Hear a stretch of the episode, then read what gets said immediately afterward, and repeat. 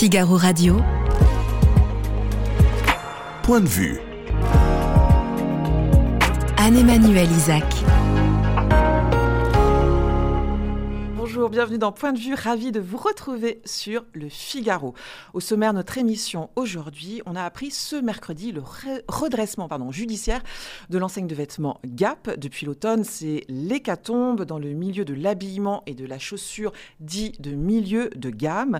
Johan Petiot, euh, directeur général de l'Alliance du commerce, viendra nous éclairer sur les raisons de cette hécatombe. Et puis ensuite, on parlera de la visite d'Emmanuel Macron en Afrique.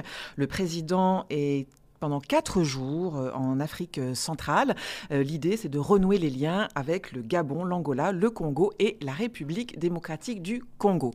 Et enfin, en fin d'émission, on parlera d'une méga, méga star. Elle s'appelait Sarah Bernard. Elle est morte il y a 100 ans. L'occasion de revenir sur une vie très rock'n'roll. Voilà, sur tous ces sujets, j'attends vos remarques, vos questions. Point de vue, c'est parti.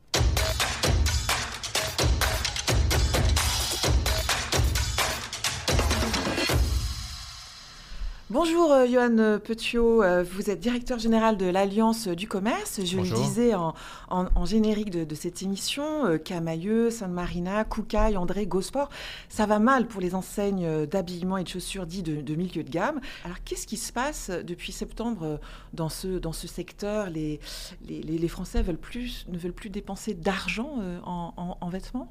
Alors malheureusement déjà pour Gap c'était une décision un peu attendue vu euh, la, situation de l'enseigne ces derniers jours. Oui, c'est sûr, il ne faut pas euh, se cacher derrière notre petit doigt. Il y a une situation de crise pour de nombreuses marques, et notamment des marques du milieu de gamme. Elle ne date pas des derniers mois. En réalité, toutes les entreprises qui sont en difficulté aujourd'hui étaient déjà en difficulté. Elles étaient déjà fragilisées avant le Covid déjà fragilisées avant le Covid. Beaucoup de ces marques-là ont déjà fait l'objet de reprises, de redressement. Euh, mais ce qu'il faut reconnaître, c'est que c'est extrêmement difficile de reprendre ces entreprises-là, de redresser une entreprise, de la transformer euh, en période de crise, puisque on sort de deux ans de crise Covid. Avant, nous avions la crise des gilets jaunes. Et après la crise Covid, on est dans une nouvelle crise économique avec un contexte de marché extrêmement difficile pour les entreprises. On reviendra effectivement sur euh, les, difficultés particulières euh, des enseignes. Euh, vous me disiez en, démarrant cette interview que ces, enseignes étaient déjà, avant le Covid, en fragilité. C'est parce que c'est dû à un problème de transformation en fait, de ces entreprises, du e-commerce peut-être? Oui, bien sûr, c'est un problème de transformation et transformation avant tout digitale pour répondre aux nouvelles attentes des consommateurs. Il faut savoir que euh, notre marché de l'habillement maintenant est en crise, en tout cas en transformation depuis euh, maintenant un peu plus de 10 ans, euh, avec des ventes qui ont chuté depuis les années 2010, qui ont des Vous avez en tête le, le, budget que consacrent les, Français à ce, à ce, à ce poste d'habillement? Oui, il est de l'ordre entre 600 et 700 euros par, par, an. Par Français et par, et par an, c'est ça? Oui, et il est plutôt en, en diminution ces trois dernières années. Et c'est vrai qu'on a une transformation qui est à l'œuvre maintenant depuis euh, environ 10 ans, et notamment une transformation euh, digitale. On a une part de plus en plus importante de notre activité qui est réalisée en ligne. C'est environ 20% euh, de parts de marché qui sont réalisées en ligne. Et donc, il faut que les enseignes, si elles veulent survivre, elles doivent s'adapter à ces nouveaux écosystèmes. Ça veut dire quoi? Ça veut dire investir dans une plateforme Internet, investir dans des services omnicanaux, le click and collect, la e-réservation, investir dans une logistique qui soit performante pour livrer le bon produit au bon client au bon moment, investir dans les réseaux sociaux, investir dans sa marque. En gros, tous ces investissements demandent une bonne situation financière. Et les entreprises qui aujourd'hui ont une situation financière un peu compliquée du fait des années de crise que nous venons de vivre, se trouvent malheureusement aujourd'hui en Dans l'incapacité, en fait, de, à se transformer. À se transformer. Euh, est-ce qu'elles ont manqué euh, peut-être de, de, de, de s'investir en amont, peut-être? Elles ont raté pour la plupart le coche un peu C'est sûr que celles qui ne se sont pas transformées suffisamment tôt ont pris du retard et tout retard accumulé et on va dire dramatique dans, dans, dans le secteur parce qu'en face nous avons des concurrents. On est sur un secteur qui est extrêmement concurrentiel et nous avons en face des concurrents parfois de taille mondiale. Vous pensez à qui? Quel concurrent? Bah, Je pense à Amazon qui a été très très bon sur la, sur la vente en ligne. Je pense aujourd'hui à Chine qui est un acteur qu'on pourrait qualifier de l'ultra fast fashion, un acteur chinois qui est aujourd'hui, qui reçoit sur son site internet aujourd'hui 10 millions de visiteurs uniques par mois. C'est une marque qui n'existait pas il y a encore 2-3 ans dans notre pays. Récente, Donc, elle a une montée en puissance extrêmement forte. Donc, toutes les marques, toutes les, toutes les enseignes qui n'ont pas pris le virage euh, du numérique à temps et qui ne se sont pas transformées suffisamment, tout retard pris et aujourd'hui euh, se paye très cher. se paye aujourd'hui très très cher. Donc pour ne pas accumuler les retards, il faut se transformer et accélérer cette transformation et ça demande, comme on l'a dit tout à l'heure, des investissements financiers extrêmement importants. On le disait, il y a eu également la crise des gilets jaunes, du Covid et après le Covid, surtout une, euh, un changement un peu de paradigme, de paradigme dans, dans, dans la façon de travailler, c'est-à-dire il y a plus de télétravail et, si on télétravaille, peut-être on s'habille moins aussi. On a moins de besoin de représentation vestimentaire. Alors, on a vu un peu un retour sur ça, parce que c'est vrai que durant la crise Covid, par exemple, le, marché de l'homme a euh, énormément chuté du fait du télétravail. Et donc, c'est vrai que quand on reste à la maison, vous avez raison, on a tendance à moins euh, s'habiller. Là, aujourd'hui, sorti de, de, la crise, le marché de l'homme est justement un marché qui est plutôt en, bonne tendance, avec une tendance euh, plutôt meilleure que les autres marchés. Donc, plus que celui de la femme, c'est ça? Plus que celui de la femme qui s'est plus ou moins euh, maintenu, même s'il était en baisse quand même durant la crise, mais qui était à un niveau de baisse moins important que le marché de l'homme, et aujourd'hui un marché qui est plus en, difficulté. Le marché de l'enfant aussi, qui était un marché qui s'est maintenu durant la crise euh, sanitaire parce que euh, les enfants, vous avez toujours besoin de les, habiller parce qu'ils grandissent, et aujourd'hui on voit que c'est un marché qui est plus en, difficulté aussi que ne l'est par exemple le marché de l'homme. Est-ce que c'est pas la concurrence du, du marché de ce qu'on appelle la seconde main?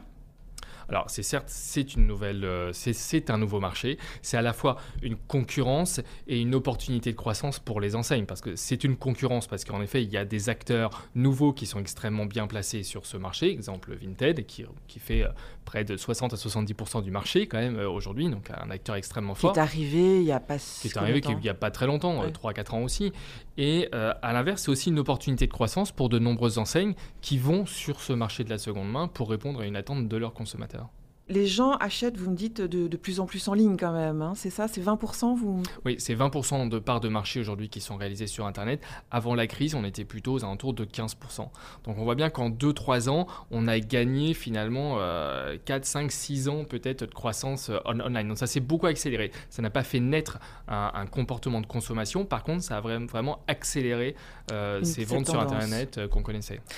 quels sont les, les, coûts qui ont explosé pour, pour les magasins? C'est des coûts de loyer, c'est des coûts de masse salariale, c'est des coûts... Alors, on a eu plusieurs coûts qui ont explosé à la sortie de la crise euh, sanitaire. On a eu tous les coûts de production euh, d'abord qui ont euh, augmenté avec la matière première qui a été en forte croissance, le transport maritime international qui a été multiplié par 10 à la fin de l'année 2021 et au début de 2022. Ça, c'est en amont, mais on a aussi tous les coûts, comme vous l'avez dit, d'exploitation qui ont augmenté les, salaires avec les hausses euh, du SMIC euh, qu'on a connues euh, l'année dernière qui ont été nombreuses et les, les, loyers. Et aujourd'hui, nous avons beaucoup de magasins qui n'ont plus de rentabilité, qui n'ont plus de modèle économique viable, puisqu'ils ont d'un côté un loyer qui est en forte augmentation et de l'autre côté une part de leur activité qui est en baisse puisqu'elle est partie sur Internet un, exemple par exemple. En, trois ans, les loyers ont augmenté de 9% de manière automatique, sans que rien ne se fasse, sans que votre magasin soit amélioré, sans que le bailleur fasse des travaux dans votre magasin. Il a pris 9% parce que les loyers sont indexés automatiquement. Et donc, en raison de l'inflation, les loyers ont pris 9%. Dans, dans le même temps, l'activité en magasin a baissé de 4%. Donc, on, voit bien que les mm. chiffres parlent d'eux-mêmes. Il y a un effet de ciseau qui est mortel euh, pour certains magasins et pour certaines enseignes. On ne peut plus payer un niveau de loyer aussi élevé quand une part de notre activité part euh, sur Internet. On est, euh, pour qu'on ait un peu une idée, euh, alors je ne sais pas sur quel magasin type, enfin le magasin typique, ce serait quel, quel loyer doit verser le, le, gérant ou Alors c'est plutôt un pourcentage du chiffre d'affaires. On estime que le loyer et les charges immobilières peuvent aller jusqu'à 20% du chiffre d'affaires d'un magasin. Et souvent, ces charges-là sont les plus élevées en centres commerciaux.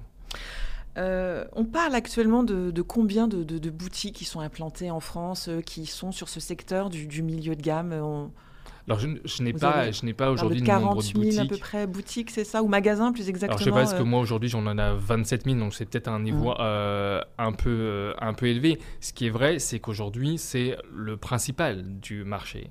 Et, et, toutes ces enseignes milieu de gamme, elles sont implantées beaucoup, historiquement, dans des villes moyennes. Donc, quand ces magasins ferment, ce sont des locaux commerciaux qui sont vides et qui vont rester vides durant de nombreux mois parce que ce ne sont pas les nouvelles marques euh, qui se créent, ce qu'on appelle les DNVB, qui toutes les marques qui se créent en ligne. Bah, toutes les nouvelles marques qui, qui, naissent sur le digital mm. et qui marchent bien pour, pour certaines, et il faut s'en féliciter. Ce ne sont pas elles qui demain vont reprendre les, oui, elles ne reprennent pas des locaux, les locaux vides dans les villes moyennes. Mm. Donc c'est pour ça ce que nous disons au pouvoir public, c'est qu'il ne faut pas laisser tomber ces marques françaises euh, historiques parce que déjà elles créent de l'emploi en France, elles ont leur centre stratégiques en France. Elles ont leurs équipes de création, elles ont leurs équipes de logistique, elles ont leurs équipes magasins. Ça, ça crée de l'emploi. Ce sont des milliers d'emplois qui sont partout dans les territoires et qui ne seront pas remplacés demain par des nouvelles marques digitales. Euh, euh, penser ça est une hérésie, ce n'est pas vrai. Et donc si on ne sauve pas ces marques-là, on aura des villes demain avec des locaux vides et qui resteront vides pendant euh, Une désertification aussi donc des, centres-villes de ces villes moyennes, c'est ce que vous dites. Oui, c'est ça. Hein. On, se plaint aujourd'hui de la désindustrialisation qui a frappé notre pays depuis 30 ans et on voit les milliards qu'on essaie de réinvestir pour remettre du, du secteur industriel en France. Aujourd'hui, il ne faut pas qu'on aille vers une décommercialisation de nos territoires. Parce que ce sera très compliqué, le retour en arrière sera très compliqué. C'est combien d'emplois qui sont concernés là Alors avec toutes les marques, vous avez, il y a 7-8 marques qui sont euh, euh, malheureusement un peu euh, énoncées depuis quelques mois. Ça, ça représente environ 3500 emplois qui sont aujourd'hui menacés.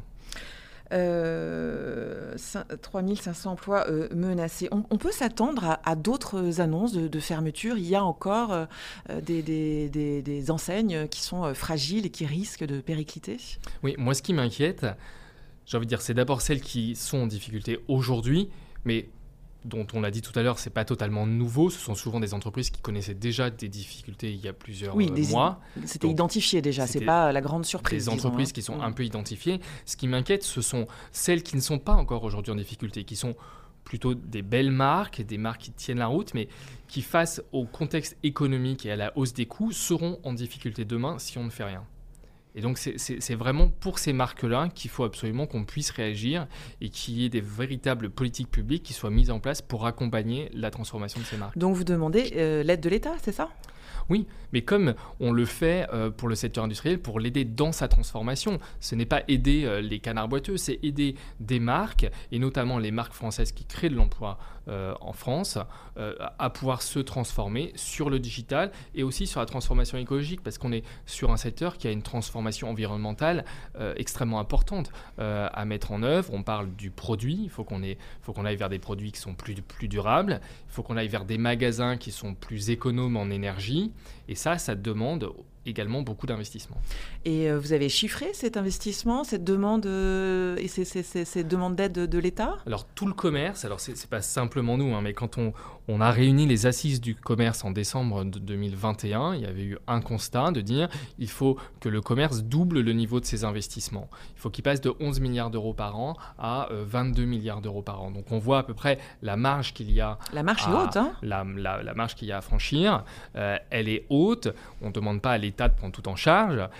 Bien sûr, c'est aussi aux entreprises euh, d'assumer cette transformation, mais il faut aussi que l'État soit à nos côtés pour que les entreprises françaises ne perdent pas de temps dans cette compétition qui est non seulement nationale mais mondiale. Parce que l'État, enfin, il y a eu des aides pendant le Covid. L'État a soutenu quand même euh, les, oui, les, aides. Alors, il y a eu des aides euh, durant la période Covid. Vous avez raison. Il n'y en a pas tellement eu la première année.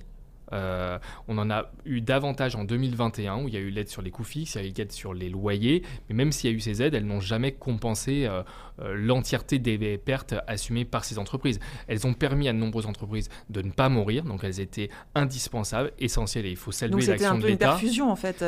c'était une perfusion qui n'a pas tout compensé et qui malheureusement ne sauve pas celles qui sont plus en difficulté. Est-ce qu'il y a donc dans ce tableau un peu noir hein, là qu'on décrit quand même des, des acteurs du marché qui se portent bien? Oui, il y a des marchés, enfin, il y a des acteurs, je ne sais pas, j'irai pas juste à dire qu'ils se portent bien, mais en tout cas qui, qui, font leur transformation et qui réussissent. On en voit euh, dans le dans l'entrée de gamme, euh, qui habille, euh, Gémeaux, sont, sont, des acteurs qui fonctionnent bien sur. Alors là, c'est l'entrée de gamme, c'est pas le milieu de gamme, c'est ça. Sur le milieu hein. de gamme, vous avez des marques telles que Celio, qui est une marque qui a connu une procédure de sauvegarde il y a quelques années, qui a restructuré un peu son réseau, mais qui a transformé son offre, qui a, qui a une très bonne communication aussi et qui aujourd'hui fonctionne fonctionne bien. Y a pas Donc aussi- la transformation est possible. C'est une transformation globale. Il faut à la fois une vision, il faut des dirigeants capables de la mettre en œuvre, et il faut aussi une situation financière saine qui vous permette euh, de réussir cette transformation. Et puis peut-être euh, proposer quelque chose aux clients, euh, puisque c'est relativement confortable de faire son, son shopping depuis son, son canapé. Alors pourquoi aller, euh, pourquoi aller en magasin, non? Oui, c'est sûr, il faut, euh, il faut que quand on aille en magasin, on y trouve euh, un service en plus. Alors ça peut être la disponibilité du produit immédiat. hein. Quand vous allez en magasin, euh, vous repartez directement avec votre sac et ça c'est quand même un service en plus que ce que, vous n'avez pas sur, le, sur le net. Il faut que ce soit du conseil. Quand vous avez un plus grand magasin, vous pouvez éventuellement faire des événements culturels, autres dans votre magasin. En tout cas, il faut proposer une expérience qui soit euh, plus riche que celle que l'on trouve sur Internet. Merci euh, Johan Pétiot d'être venu euh, répondre aux, aux questions du, du Figaro. Je rappelle que vous êtes- vous êtes le directeur général de l'Alliance du commerce. Merci, Merci à à, vous. Alors ne bougez pas, dans un instant, nous on se retrouve pour parler d'autre chose, du voyage du président de la République en Afrique et on parlera bien sûr de ces enjeux de cette visite. À tout de suite. Figaro Radio. Point de vue. Anne-Emmanuel Isaac.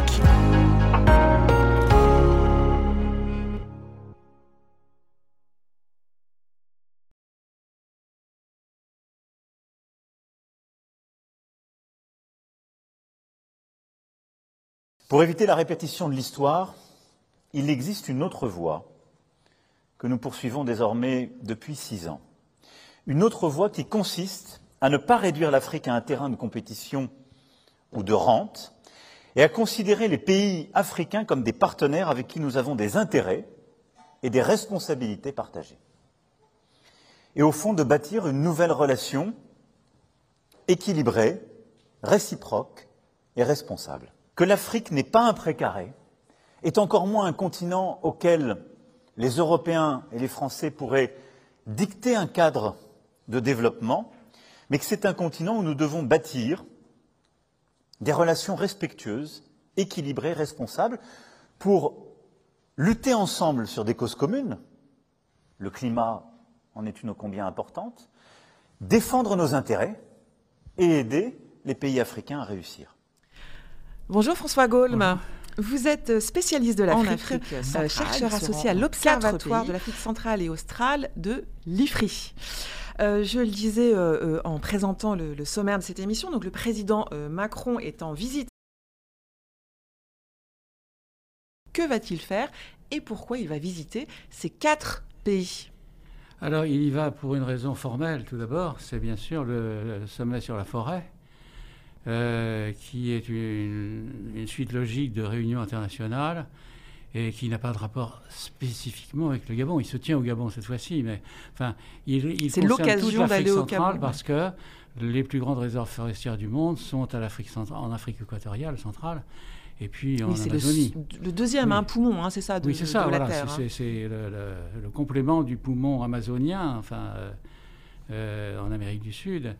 Et donc toute l'Afrique centrale est une immense forêt euh, qui euh, commence à être exploitée sauvagement, mais euh, qui heureusement est tellement vaste que c'est peut-être pas aussi désastreux aujourd'hui qu'en Amazonie. Alors le, le- le- le sommet, ce sommet, c'est donc mais néanmoins l'occasion de, de- de- de reparler avec le, le Gabon. Oui, alors avec le Gabon et avec euh, les, puisqu'il y a d'autres escales, avec les, les présidents d'Afrique centrale, euh, comment dire, le- la militarisation de la relation entre la France et l'Afrique depuis Serval et Barkhane, depuis l'intervention au Mali, disons, euh, du temps de François Hollande, et le, le- le focus sur l'Afrique de l'Ouest, le Sahel, ou le Golfe de Guinée, a fait qu'on a oublié euh, que On la, oublié la diplomatie centrale. française a oublié les enjeux de l'Afrique centrale qui sont extrêmement importants.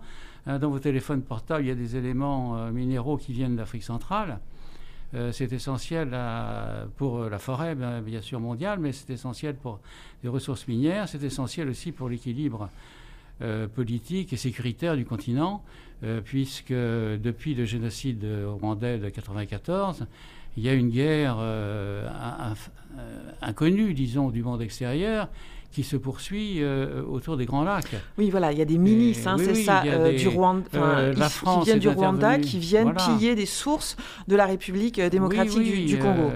tout ça est bon, l'opinion s'y intéresse peu, mais c'est vraiment une un, combat qui dure et qui, euh, depuis plusieurs décennies, euh, exactement comme en Somalie, vous voyez, où enfin il y a, des parties de l'Afrique où il n'y a ni victoire ni défaite, mais il y a une sorte d'insécurité latente.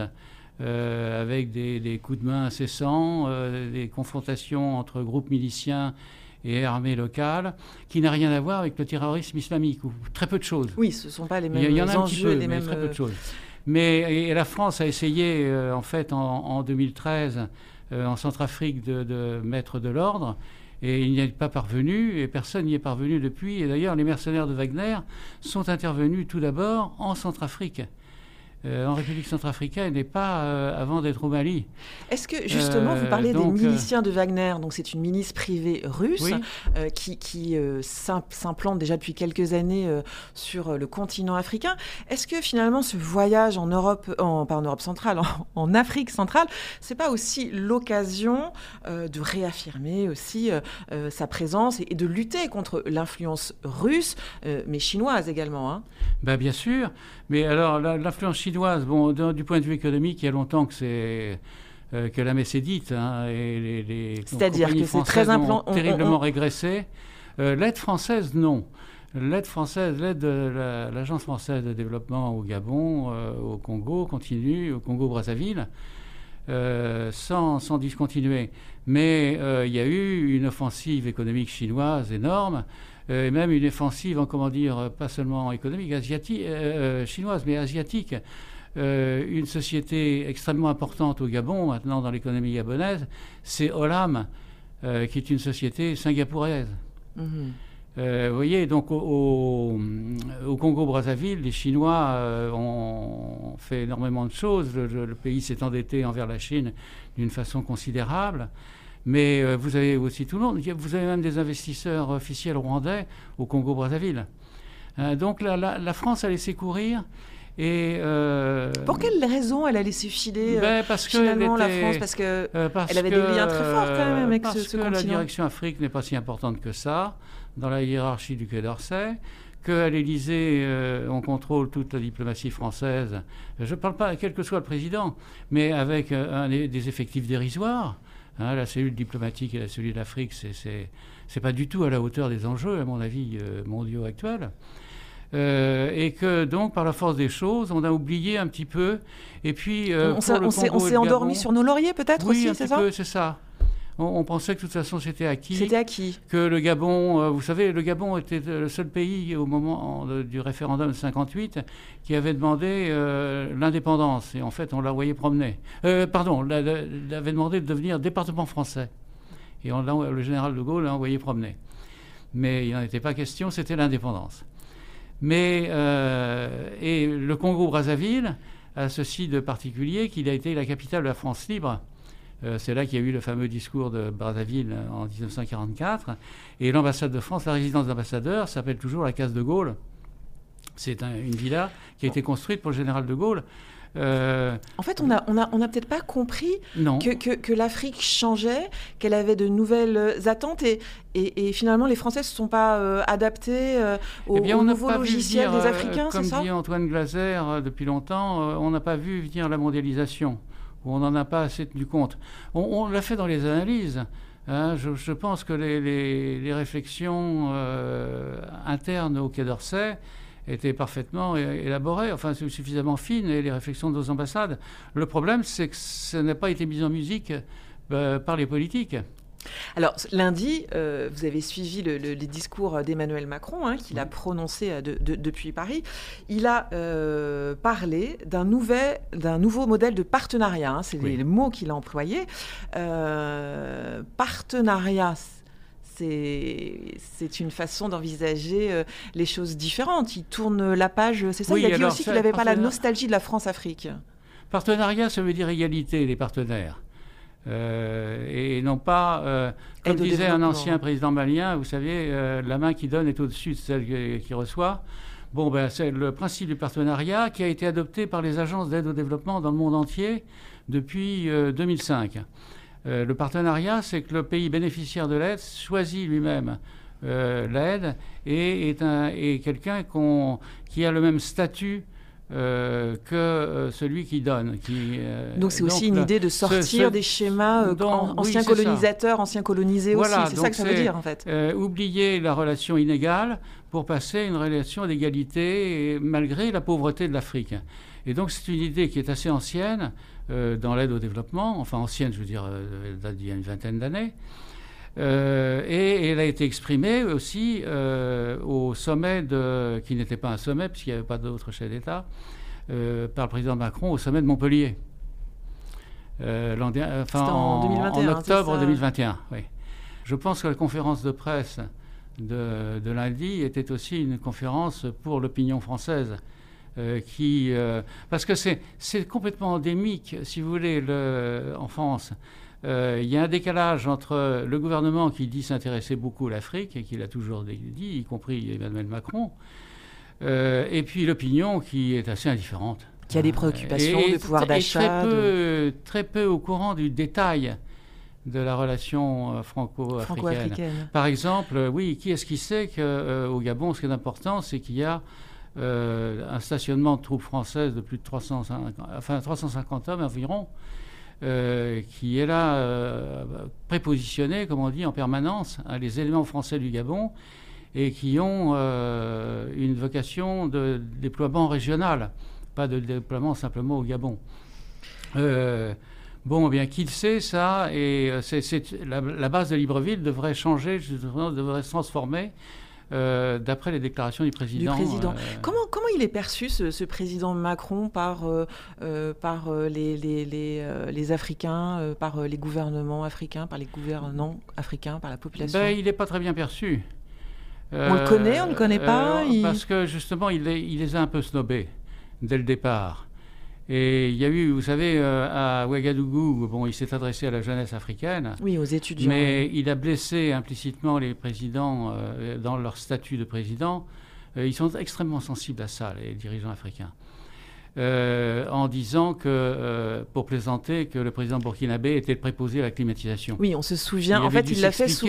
Voilà, il a fait. Il, faisait très chaud. tout le monde transpirait un peu. Il a fait une forme de blague, voilà. mais qui est très mal passée. désastreux ça a été désastreux. Ça a été. C'était une forme de blague au départ, hein, je crois. Oui, oui, bien sûr. Vouloir, mais des entrées qui n'étaient pas. Euh, non, comment dire euh, les, je, pense, moi j'ai essayé de, creuser un peu cette question pour l'IFRI euh, depuis quelques années.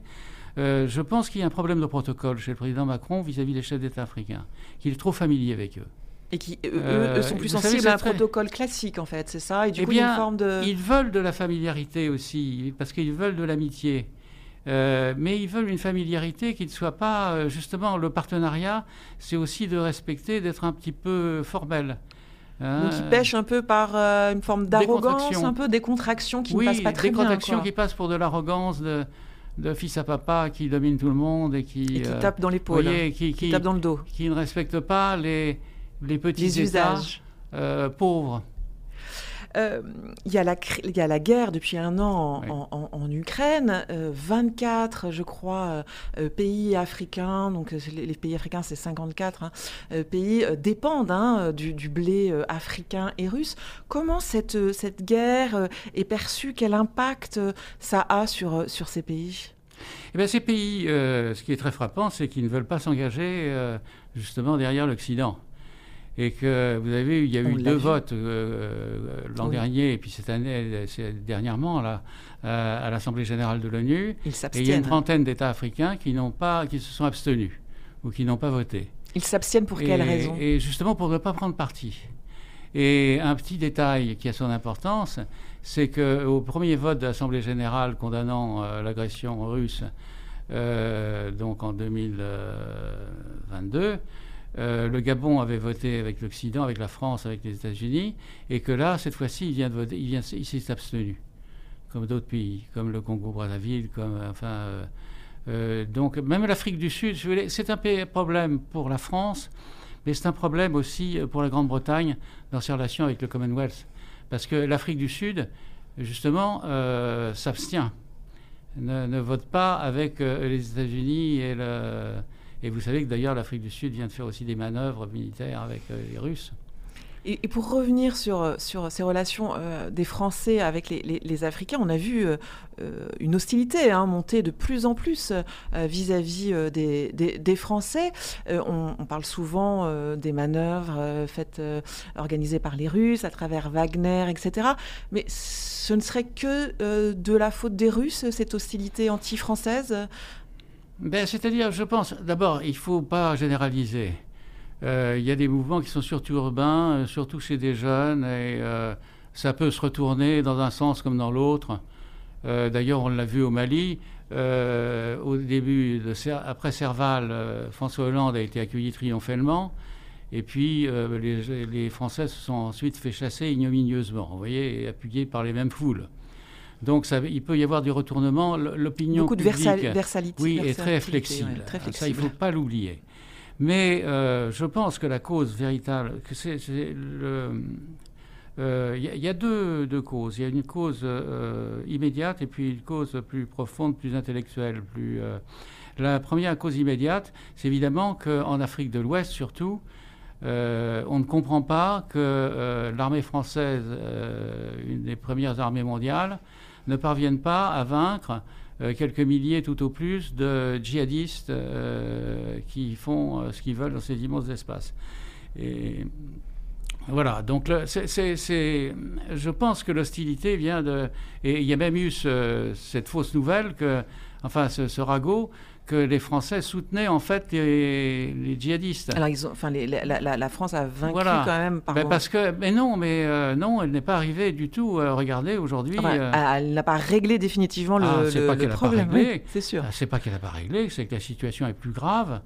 qu'elle n'était en 2020 ou aujourd'hui au Burkina Faso, au Mali, la situation a été extrêmement grave du point de vue de la sécurité. Ça rappelle, si vous voulez, les problèmes que les Américains et les Occidentaux ont eu en Afghanistan.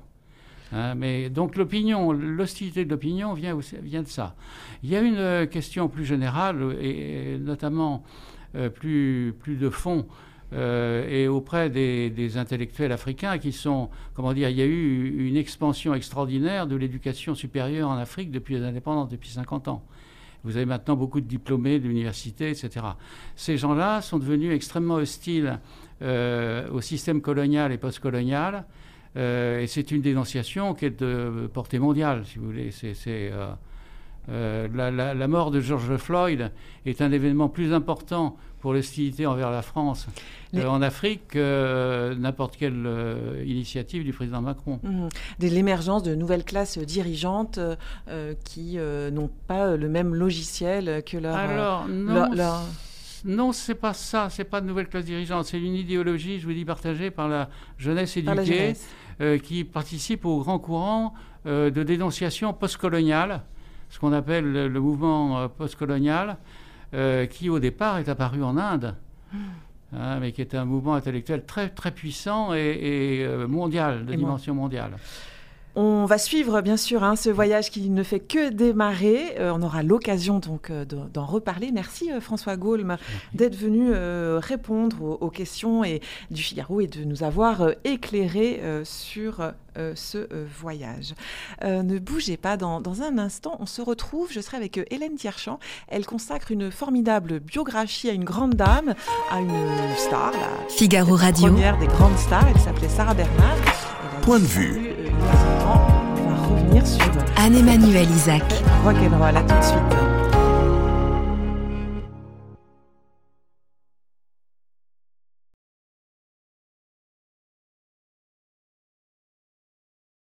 C'est aux éditions Talendier. Alors je voulais démarrer. Bonjour Hélène euh, Tierchamp.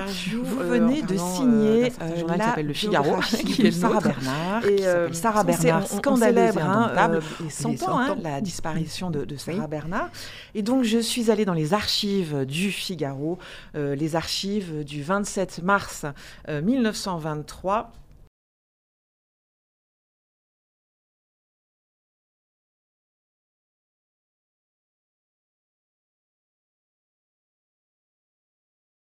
Je vais vous lire un petit peu euh, les quelques lignes euh, signées Robert de Flair, qui était le directeur hein, du Figaro académicien. Alors, l'article s'appelle Une artiste de génie, la plus grande artiste de notre époque, celle à laquelle nous avions l'habitude de n'en comparer aucune autre, vient d'achever son existence rayonnante de gloire et qui laissera longtemps après elle un sillage de clarté. Hmm. Madame Sarah Bernard est morte hier.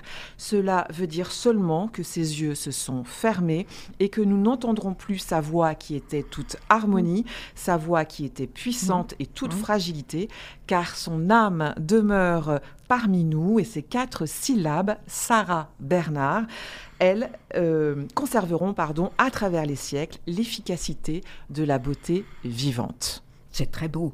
Et euh, une de ses élèves du conservatoire, le jour de sa mort, est allée au Père Lachaise. Sarah Bernard avait organisé, elle a eu une, Et sur sa tombe, elle avait demandé pas de discours, mais une élève s'est agenouillée, elle a organisé ses obsèques.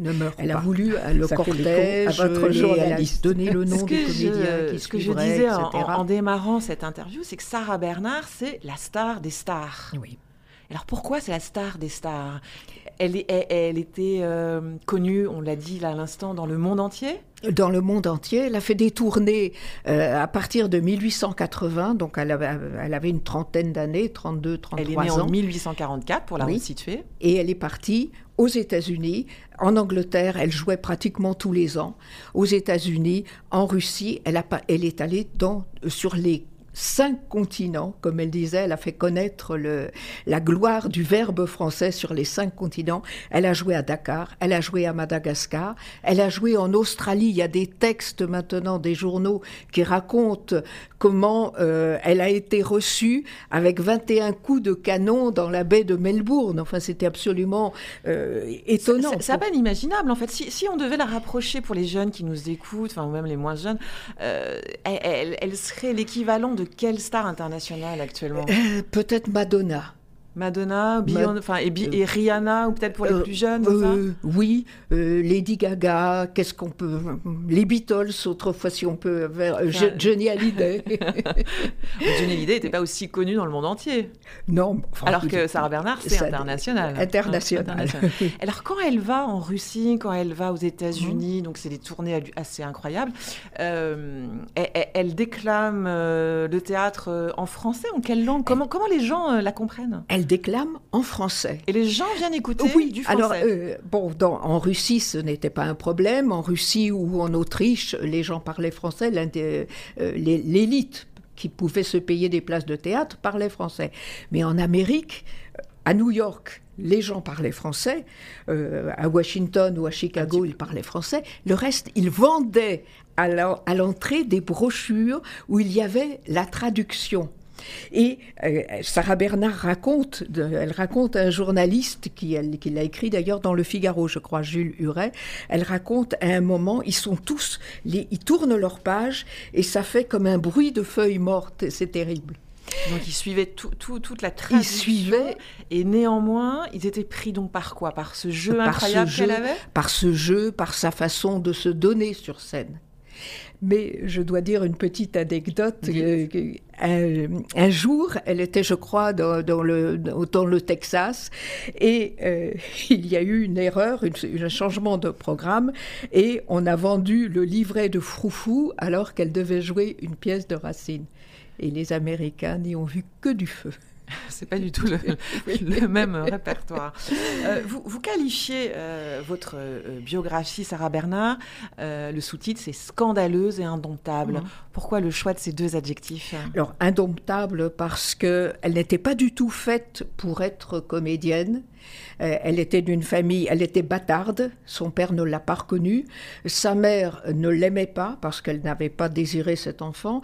Elle a été, elle a même été oubliée en nourrice en Bretagne. Hein. Elle l'a oubliée quatre ans durant en Bretagne. Après, elle l'a mis au couvent. Bon, et euh, Sarah Bernard n'en est sortie. Elle, raconte dans ses mémoires que jamais sa mère ne venait le voir, la voir. Et elle était, euh, elle était absolument désolée pour ça. Et elle voulait être religieuse.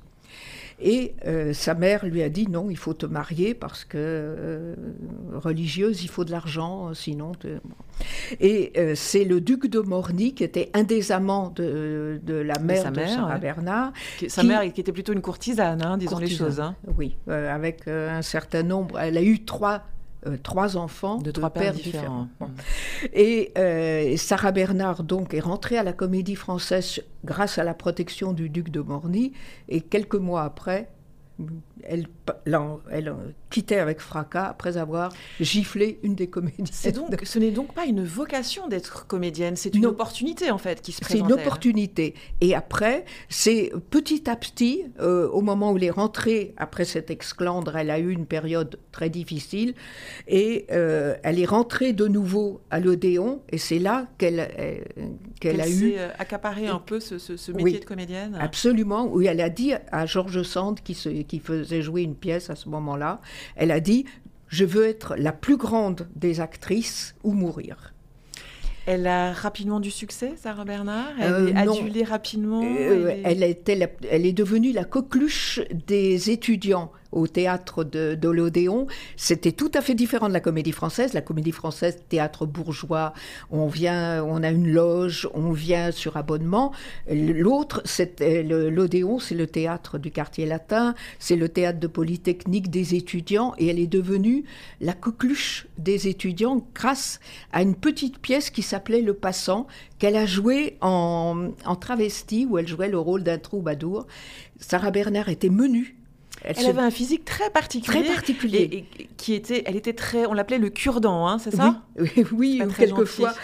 le, c'est Alexandre Dumas, dont elle a pourtant joué, le, Alexandre Dumas père, qui l'appelait cure-dent.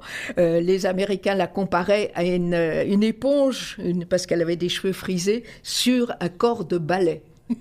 C'est un physique un peu particulier à l'époque où les femmes sont ah plus de forme, c'est ça? Les femmes euh, avaient des formes et elles se désespéraient d'ailleurs pour passer son, pour rentrer à la Comédie Française. On lui, sa mère, elle raconte dans ses dans ses mémoires, sa mère lui a dit coussinet, lui a frisé les cheveux. Enfin bon, c'était vraiment. Euh, et alors, vous la qualifiez de, de, de, scandaleuse. Qu'est-ce qu'elle a de scandaleux, Sarah Scandaleuse, c'est à la fois par sa vie, parce qu'elle a, elle a multiplié les amants.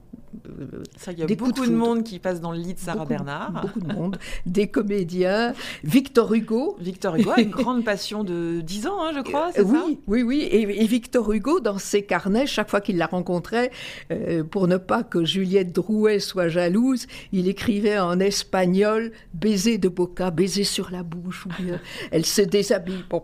Euh, euh, Gambetta, elle a une grande passion aussi pour, euh, pour Gambetta. Euh, Édouard VII, le futur Édouard VII. Mais euh, scandaleuse pour moi, c'est surtout parce qu'elle a. les femmes à l'époque ne pouvaient pas faire ce qu'elles voulaient. Ne pouvaient pas. Sarah Bernard aurait aimé être artiste des beaux-arts.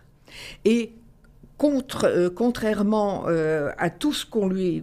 Euh, le professeur Paul Broca disait les, les femmes sont moins intelligentes que les hommes, et Gustave Moreau, l'artiste, disait si les femmes, le peintre, disait si les femmes se mettent à peindre, c'est une catastrophe universelle. Or, Sarah Bernard a peint et surtout, elle a été sculpteur.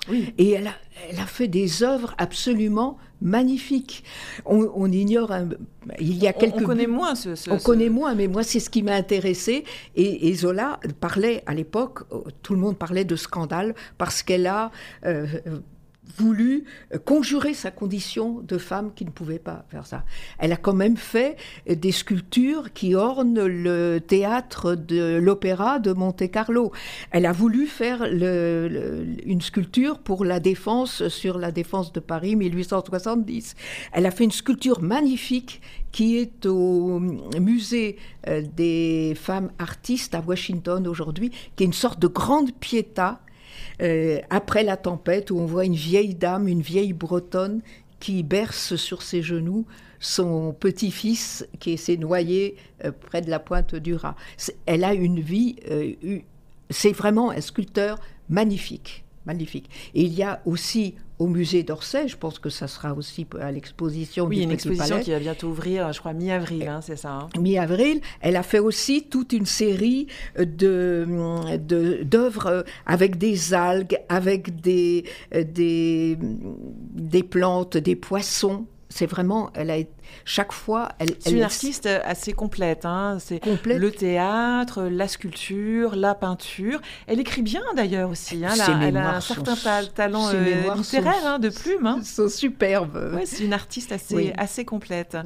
Et puis, euh, alors, elle, elle est populaire aussi à son époque, euh, sans doute parce que elle, est, elle a une forme de, de, courage assez fort, de bravoure. Mmh. Au moment de, de, la guerre euh, de 1870, elle euh, se transforme en, infirmière, hein, c'est oui, ça hein? elle, elle, a appris, elle a appris les cours de secourisme et elle transforme le foyer de l'Odéon pendant la guerre contre la Prusse euh, pour accueillir des soldats blessés. Et en particulier, il y a un, qui devient très très connu, je crois. Un petit qui lui demande... Qui a 19 ans à l'époque. Euh, un, petit polytechnicien qui lui dit, je me suis engagé, il était blessé à l'épaule, je voudrais une photo. Je vous ai vu jouer, je voudrais une photo. À qui je dois la dédicacer Ferdinand Foch. Et en 1916, quand elle-même ira jouer euh, pour les, les, poilus, en Lorraine, le généralissime Foch viendra lui dire peut-être que vous ne vous souvenez pas de moi, mais vous m'avez dédicacé une photo. Donc, parce qu'effectivement, elle s'engage auprès des, Parisiens en 1870, mmh. auprès des, poilus euh, euh, dans, les, euh, dans, les, dans les tranchées. Dans les tranchées. Et à cette époque-là, elle, elle se déplace avec une seule jambe parce qu'elle elle se fait amputer. Hein, oui, ça? elle a été victime d'une. Bon, elle a été tuberculeuse dès qu'elle était jeune. Et une elle a une santé très fragile. Hein. Très, elle saignait pour un, pour un oui ou pour un non. Elle crachait le sang. Et elle a développé une tuberculose osseuses qu'elle n'a pas soignées parce qu'elle ne pouvait pas s'arrêter. Alors elle se faisait faire des infiltrations quand elle était à Berlin, en Amérique, etc. Elle a fait des bains de boue et finalement on a dû lui couper la jambe. Elle n'a jamais supporté de prothèse et elle a voulu euh, jouer quand même elle a continué à jouer avec euh, une seule jambe. Oui, et elle partait sur une. Euh, elle s'était fait construire une chaise à porteur, comme l'impératrice du théâtre. Elle est allée jouer devant les, poilus. Alors, elle a pas mal d'humour parce que quand elle se surnomme, quand elle est sur cette seule jambe. Ah ben, le problème, la pintade. Je fais la pintade. C'est quand même un certain sens de, l'humour sur soi-même, quand même, non? Surtout quand on est une star de ce niveau. Hein. C'est une femme qui, quand vous lisez ses mémoires, elle a eu un, humour et euh, c'est ce qui l'a sauvée d'ailleurs. Et, et, elle le dit à un moment si je ne, si je ne riais pas, j'ai eu tellement de malheur dans ma vie, si je ne riais pas de moi-même, je n'aurais plus qu'à mourir. Comment vous expliquez que 100 ans après, pour euh, des gens comme vous, moi, enfin, mm. euh, comment se fait-il qu'on connaisse encore ce nom, ce prénom de Sarah Bernard Pourquoi ça reste finalement euh, dans nos esprits, dans nos mémoires hein? Plein d'autres actrices. Alors c'est mm. vrai qu'elle a une, grande, une longue carrière, mais d'autres comédiennes alors moi, je restais dans les mémoires comme ça. Comment vous l'expliquez? Eh bien, écoutez, euh, Cocteau, qui l'a connu, qui était tout jeune, a dit c'est le premier monstre sacré parce qu'elle a tout joué. Elle a joué aussi bien euh, la comédie, la tragédie, les mélodrames, euh, des pièces. Elle a joué une pièce traduite du yiddish à New York. Elle, bon, elle a vraiment tout et elle a joué aussi, elle se lançait des défis. Elle a joué des rôles d'hommes, elle a joué Lorenzaccio, elle a joué Hamlet. elle aimait les cerveaux d'hommes, comme elle disait, et les glons, à 56 ans. Ça, c'était le, rôle. Elle, n'a peur de rien, elle multiplie les. Oui, elle jouait le rôle d'un petit jeune homme de 17 ans. et surtout, ce qui, est, ce qui pour moi, euh, elle a eu une seconde carrière au cinéma. Et ça, on le connaît moins, mais quand elle a été... cinéma balbutiant quand même, là. Euh, oui, euh, cinéma muet. Alors, les premiers films qu'elle a fait, dès 1900, elle a fait des films. Bon, c'était d'abord des, des mimes, euh, des films où elle a fait la, la, Dame aux camélias, mais en 1916, elle a fait deux films, dont un dans les tranchées, amputé, où, avec Miracle du cinéma, on croit qu'elle marche, mais surtout, à ce moment-là, elle n'était plus, elle a compris à, 70 ans passés que le cinéma n'était pas le théâtre et elle n'a plus du tout fait les gestes qu'elle avait au théâtre. et elle a appris la sobriété. Et comme disait Sacha Guitry, si elle revenait aujourd'hui, elle serait de notre temps incroyable Sarah Bernard. C'est à découvrir euh, pour euh, tous nos, internautes dans votre livre, Sarah mmh. Bernard, scandaleuse et indomptable. C'est aux éditions Talendier. Merci, Hélène Tierchamp d'être venue euh, nous parler de cette incroyable Sarah mmh. Bernard.